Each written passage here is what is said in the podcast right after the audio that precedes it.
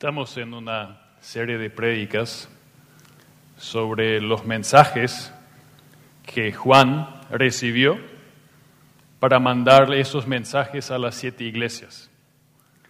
Apocalipsis capítulo 2 es donde empiezan y hoy el tema, el tema ya por sí infunde un poco de miedo, ¿verdad? Lo que destruye a la iglesia por dentro. Bueno, es el mensaje que Juan recibe para llevarlo a la iglesia de Pérgamo. Hace algunos años atrás, no sé si ustedes se dieron cuenta que tenemos un problema en Asunción y alrededores. ¿Qué pasa con los mangos en Paraguay? Yo recuerdo el 2013 cuando llegamos al CEMTA, lugar donde trabajo, hay un árbol enorme de mangos al lado de la cancha de fútbol con los mangos bien grandes, esos rojos los disfrutamos un montón. Y había, pero a patadas, con caretillas los llevamos. Y yo me acuerdo muy bien que en febrero nosotros nos apresuramos como colaboradores para comer la mayor cantidad de mangos porque sabíamos que los estudiantes iban a venir y entonces teníamos que compartir, ¿verdad? Pero hace algunos años ese problema ya no está porque los mangos todos se caen. Empiezan muy bien el árbol está lleno de mangos y antes de que lleguen a la madurez se cae el mango. ¿Y qué pasa? Si uno lo abre, está podrido por dentro. Creo que todos lo hemos visto, ¿verdad? Tenés una mango elegante, es muy linda por fuera, la abres y te quedas con esa sorpresa. Bueno, este es un poco el tema de la prédica de hoy.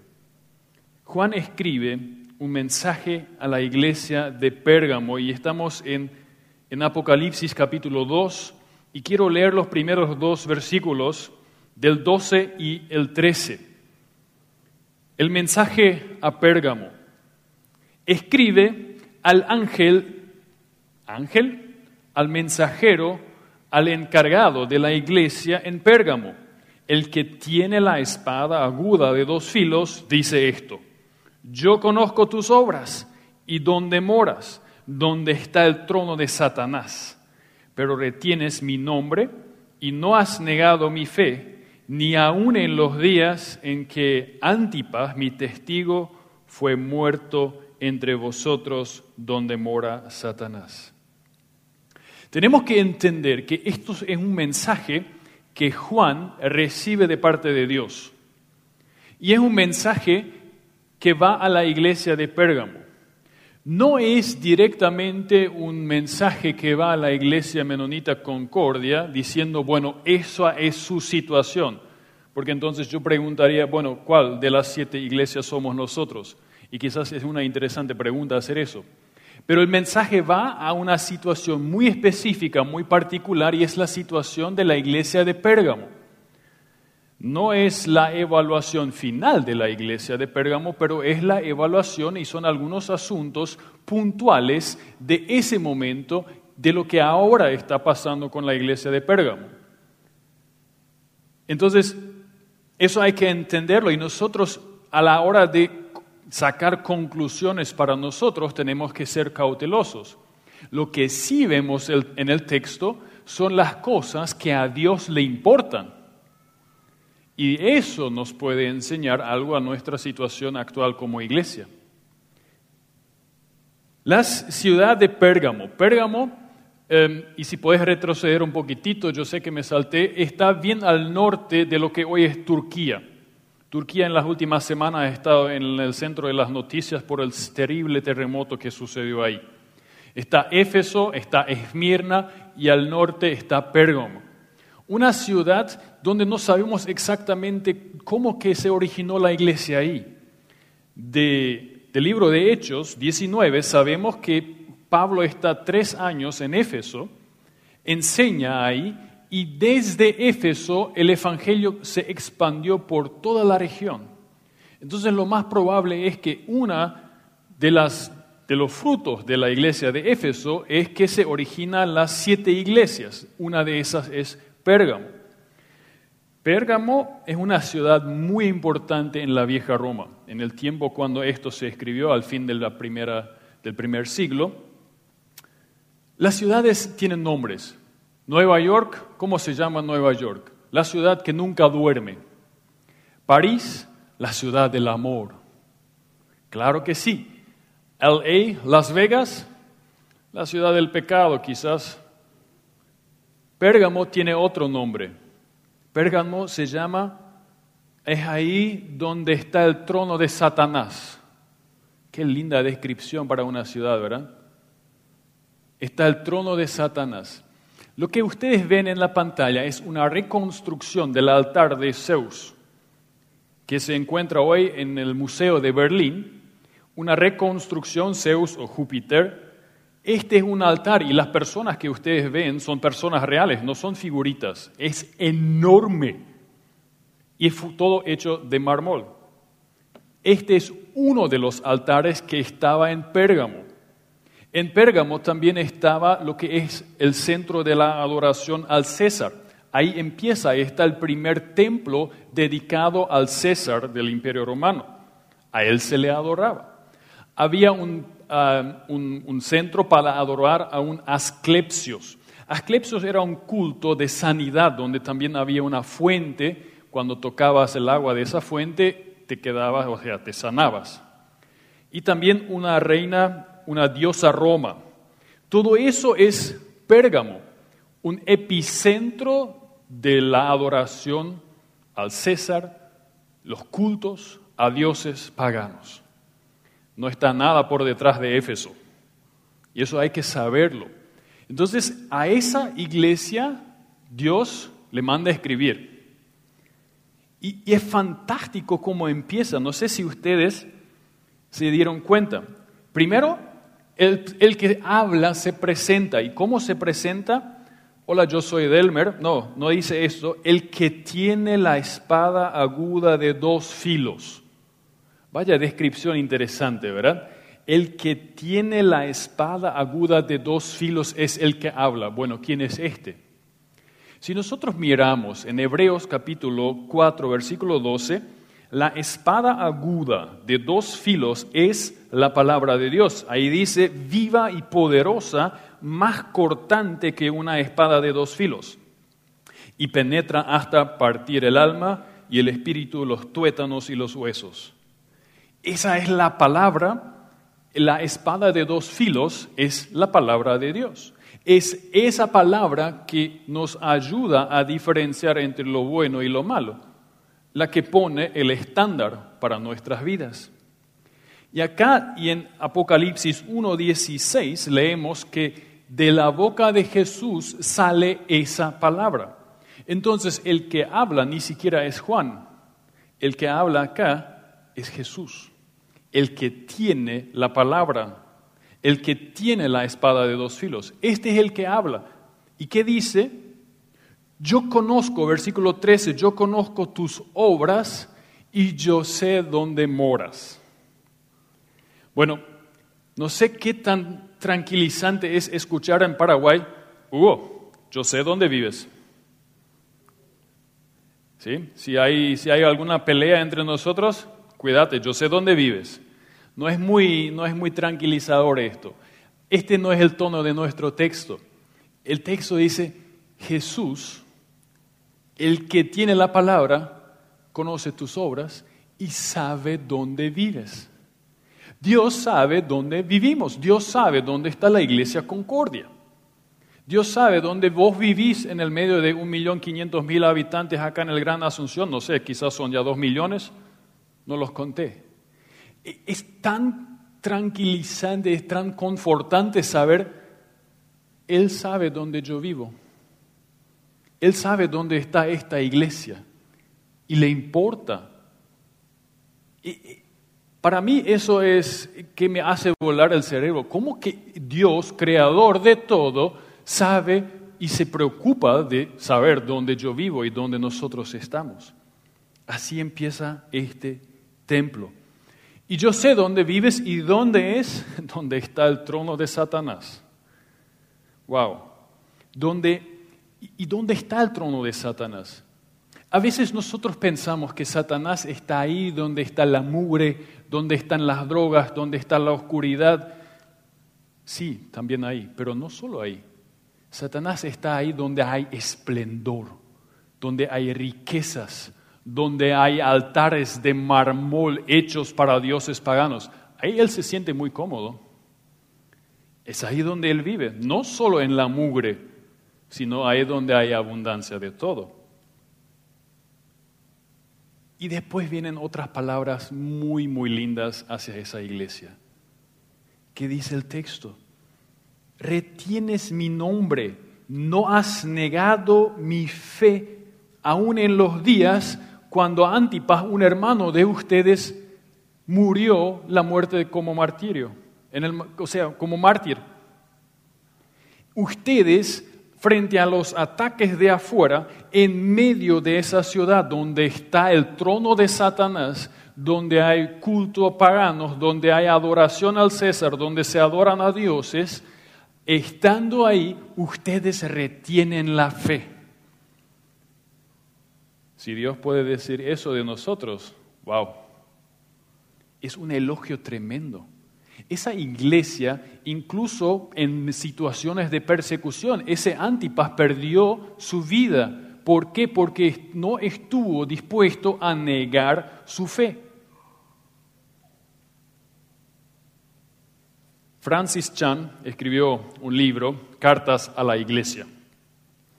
Muy interesante y muy desafiante leer ese libro. Y en ese libro él habla de encuentros con iglesias, con miembros de iglesias perseguidas. Me atrevo a decir que nosotros, casi nadie, nosotros sabe lo que es ser perseguido por la fe. Y la iglesia del 2021 que más crece, la comunidad evangélica que más crece, está donde? En el Irán, en medio de persecución. Es ahí donde la iglesia me crece más. Y Francis habla con esos líderes de iglesias caseras en el, en el Irán y les explican que personas que desean unirse a la iglesia deben firmar una declaración por escrito de estar de acuerdo con perder sus bienes, de ser encarcelados y sufrir martirio por su fe. Nosotros tratamos de mantener la, entrada a la iglesia lo más bajo posible, ¿verdad? O sea, vengan. Eh, eso no es así nomás, te lo pensás dos veces. Perder tus bienes, estar dispuesto a sufrir martirio y ser encarcelado. ¿Querés ser miembro de, de nuestra iglesia?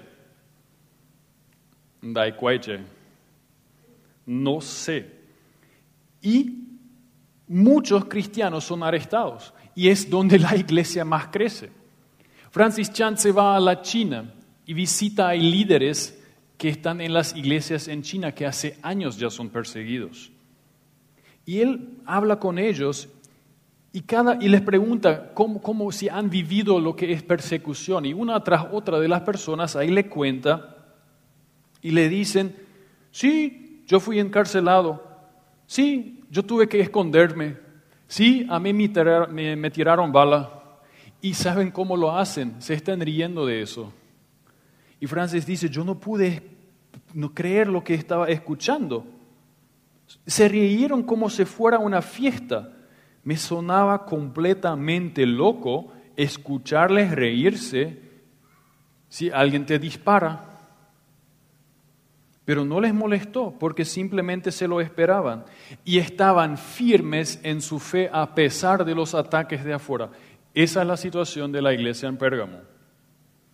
Mi pregunta hoy a la iglesia menonita Concordia es, ¿podrá Dios decir eso de nosotros? ¿Estamos firmes frente a los ataques de afuera? Y la segunda pregunta, ¿cuáles son esos ataques de afuera hoy?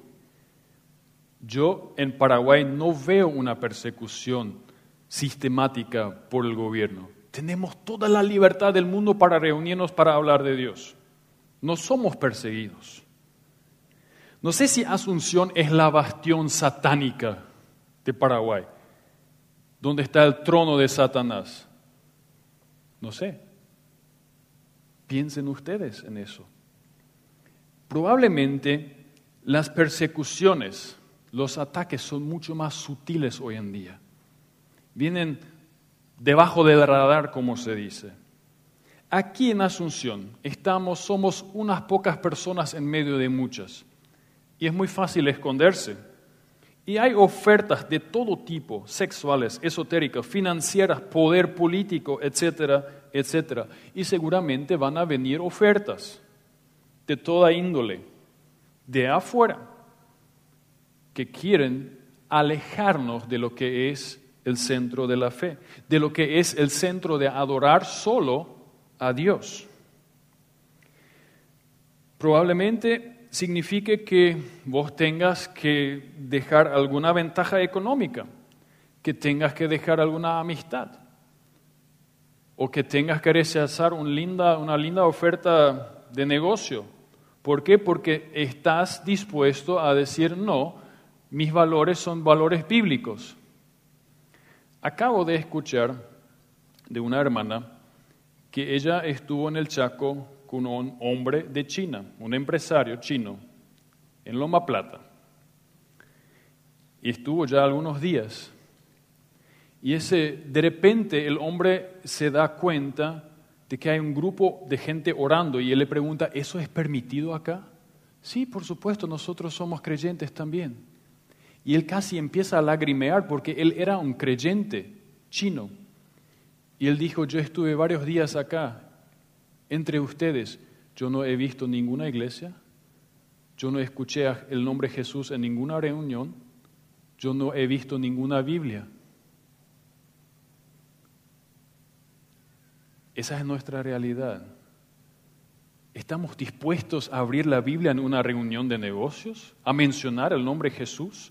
Quizás incluso con el peligro de perder un buen negocio? La iglesia de Pérgamo está firme en esas situaciones. Pero hay, el texto todavía no termina. Sigue. Y leo los versículos 14 y 15.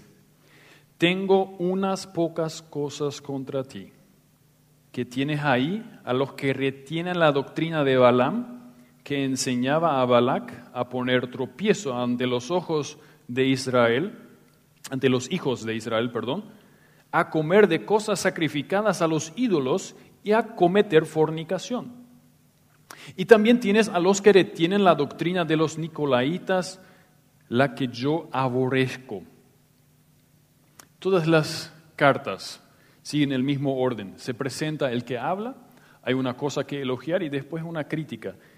No es mucho, tengo unas pocas cosas contra ti, pero hay algo que quiero mencionar. Hay algo que yo necesito mencionar. Hay un peligro que no viene de afuera. La mango de adentro se pudre, ¿recuerda? Hay un peligro que está adentro de lo que quiere destruir la iglesia y eso yo necesito mencionar. Yo tengo contra ustedes que hay gente que retiene la doctrina de Balaam y hay algunos nicolaitas. Esas son cosas interesantes que yo necesito explicar porque yo mismo tuve que ver, ¿nicolaitas? ¿Quiénes son esos? Bichos raros, ¿verdad? Balaam, ahí podemos regresar a la Biblia a números 22. Ahí está la historia donde el pueblo de Israel llega a la, cerca de los moabitas y el rey Balak le pide, porque tiene miedo de los israelitas, le pide a Balaam que eche una maldición, gracias, una maldición sobre el pueblo de Israel. Pero no puede. Dios lo impide. Y en vez de maldecir, Él bendice al pueblo de Israel. Balak no está muy satisfecho con su trato porque en vez de maldecir, les bendice. Pero después leemos en números 31, 16 que Balaam todavía no terminó y dijo, hmm, yo traté de separar a Dios de su pueblo y no lo logré. ¿Qué tal si lo probamos al revés? ¿Qué tal si yo pruebo separar el pueblo de Dios? O sea, trato de separar al pueblo de su Dios. ¿Y qué hace? Le dice a Balak, ¿sabes qué? Invítalos a una linda fiesta donde vamos a celebrar y vamos a tener unas lindas fiestas con orgias, con fornicación, con adoración a nuestros dioses paganos. A ver si vienen. Y yo les invito a leer números 25 del 1 al 3. E Israel se quedó en Sittim y el pueblo comenzó a cometer adulterio con las hijas de Moab. Y estos invitaron al pueblo a los sacrificios de sus dioses y el pueblo comió y adoró a sus dioses e Israel se aferró a Balpeor entonces la ira del Señor se encendió contra Israel. Le funcionó el plan. Invitó al pueblo a participar de esas fiestas y dijeron, hmm, ¿por qué no? ¿Por qué no vamos ahí? Y los nicolaitas es muy, muy similar a lo que pasó con, con los que siguen todavía la doctrina de Balaam. Los nicolaitas eran libertinos. ¿Qué son esas personas? Esas personas hacen, con unas lindas expresiones teológicas incluso, una separación entre el cuerpo y el espíritu. Ellos dicen lo siguiente, lo que yo hago en cuerpo no afecta a mi espíritu. Yo sigo siendo miembro de la iglesia, pero no obstante yo participo en las fiestas, en los cultos de adoración a otros dioses. Porque lo uno no tiene que ver nada con lo otro. Esta es la situación de Pérgamo. Aparentemente habían miembros dentro de la iglesia que salieron de ese entorno de adoración a, los dioses paganos con todas las orgias y todas las fornicaciones que eso conllevaba, pero sus familiares no. Y entonces ellos decían, hmm, qué lindo, eh, o sea, es una solución. Yo puedo irme al culto el domingo y después si se me invita para participar de esos cultos de adoración a Júpiter o Zeus o al César, entonces yo participo ahí porque donde estoy físicamente eso no afecta mi espiritualidad. Gente, eso no funciona. Dios nos ha hecho seres completos, con alma, espíritu y cuerpo. Yo no puedo separar lo que hago en cuerpo afecta a mi espíritu, lo que hago con espíritu afecta a mi, mi, cuerpo. Eso no se puede separar. Y acá Dios le dice, yo tengo contra ti que ustedes, ¿cuál es el problema? Ustedes tienen a esa gente en su medio y ustedes no hacen nada. Ustedes permiten que en su medio haya gente que haga eso que abiertamente participen en los cultos paganos y acá vienen a sentarse en los bancos de adorar a Dios. Este es el problema de ustedes. Por eso el mango, el mango pudre por dentro. El problema está adentro. Varias semanas yo estuve pensando, ¿qué significa eso para nosotros? Otra vez, yo no veo aquí que el problema sea que algunas personas durante la semana vayan y participen en cultos paganos. Entonces, ¿cuál es, qué es lo que a nosotros, cuál es el peligro para nosotros como iglesia? ¿Qué pueden ser estas cosas que hacen pudrir al mango, que nos dañan de adentro? ¿Qué son esos elementos? Y yo les invito a cada uno de ustedes también a reflexionar en eso. Yo tengo una serie de respuestas. Yo no tengo la respuesta. Pero creo que tengo algunos elementos que hacen que una iglesia de adentro empiece a podrirse. Y quiero mencionarlos, pero les invito a ustedes también a reflexionar sobre ese punto. ¿Qué es lo que destruye una iglesia de adentro? ¿Qué son esos, esas cosas? La falta de oración creo que es una de las cosas que hace que se pudra la fruta por dentro. Que una iglesia del dentro empiece a podrirse. Si la gente no, si, si los miembros no se unen en oración.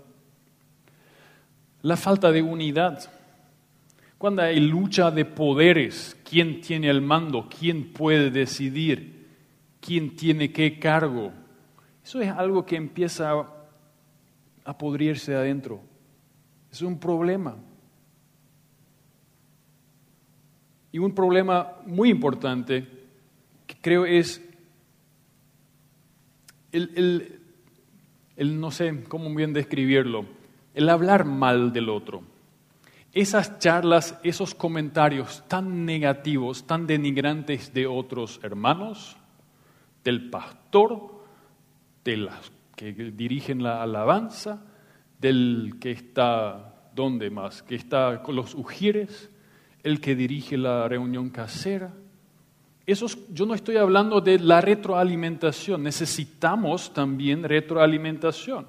Si algo no está bien, yo no, necesito una iglesia que se calla todo. Necesitamos retroalimentación, más los que están liderando la iglesia. Pero yo me estoy refiriendo a esas palabrerías, a esos grupos de tereré, donde nosotros le mandamos a la China sin ticket de vuelta al hermano, a fulano y a mengano. Y hablamos mal. Y eso pudre. En vez de hablar con mi hermano, yo hablo sobre mi hermano. Y encima todavía de manera negativa. Eso es un problema en nuestro medio. Después, lo que hace podrir la iglesia de adentro si mis convicciones personales yo las quiero imponer a todos. Gente, la iglesia no es el lugar para mis convicciones personales. La iglesia es donde nos congregamos juntos para adorar a Dios, donde mis convicciones personales pasan a un segundo plano. Puede haber algunas cosas que yo haría diferente y está bien así. Lo que destruye a iglesias de adentro es si ellas permiten un comportamiento pecaminoso de los miembros. Y si no se habla eso.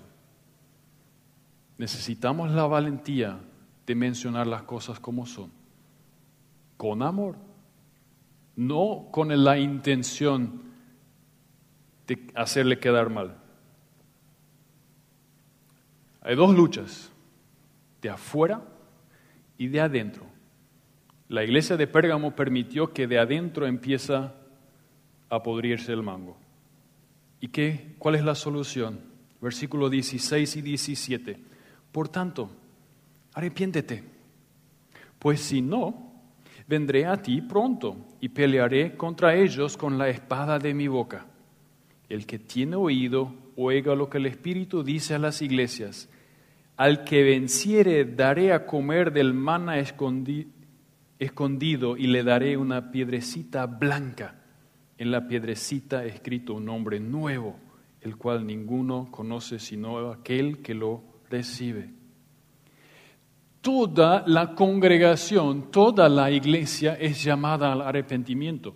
No es arrepiéntanse ustedes los que cometen esos pecados no es arrepiéntanse ustedes líderes de la iglesia que no, ustedes no cuidaron. No, toda la iglesia, arrepiéntete, porque ustedes permitieron que ese mal esté en medio de ustedes. Arrepiéntanse. Yo necesito escuchar ese llamado de arrepentimiento, porque si no, va a haber juicio. El texto es muy claro y muy duro en eso. Habrá juicio. Pero al que pida y se arrepiente, ¿qué? Le daré una piedrecita blanca con su nombre escrito. Es una imagen muy linda. La piedra blanca es para aquellos que recibieron misericordia. La piedra negra significa, bueno, juzgado. La piedra blanca, yo recibo gracia y misericordia. Y hay un nombre escrito. Y si yo me arrepiento, mi nombre va a estar sobre esa piedra blanca. Y voy a tener entrada al trono. Hoy el texto nos llama como iglesias a arrepentirnos. Para Dios es importante que la iglesia esté firme por los ataques de afuera, pero que se cuide por dentro también. Quiero terminar con una cita de Gerhard Mayer que dice lo siguiente. Jesucristo como pan de vida eterna, Jesucristo como eterno abogado, y sumo sacerdote de los suyos. Jesucristo como dador de un nuevo nombre, es decir, una nueva existencia. Y todo esto en una relación eternamente única con cada creyente. Hay algo que el paganismo y la herejía nunca pueden dar. ¿Podemos nosotros dejar que la luz y el poder de esa promesa brillen hoy? Queremos finalmente cantar juntos una canción. Y yo les invito a ustedes a reflexionar cada uno en sí mismo. ¿Dónde yo tengo que arrepentirme? ¿Dónde yo he contribuido a que ese mango empiece a podrirse por dentro? Y les invito a prestar mucha atención a la letra. Y les invito a, a cantar esa canción como una respuesta a ese mensaje. Y que Dios nos ayude a que podamos recibir ese mensaje que recibió Pérgamo. Yo conozco tus obras, yo sé dónde moras y retienes mi nombre y no has negado mi fe. Amén.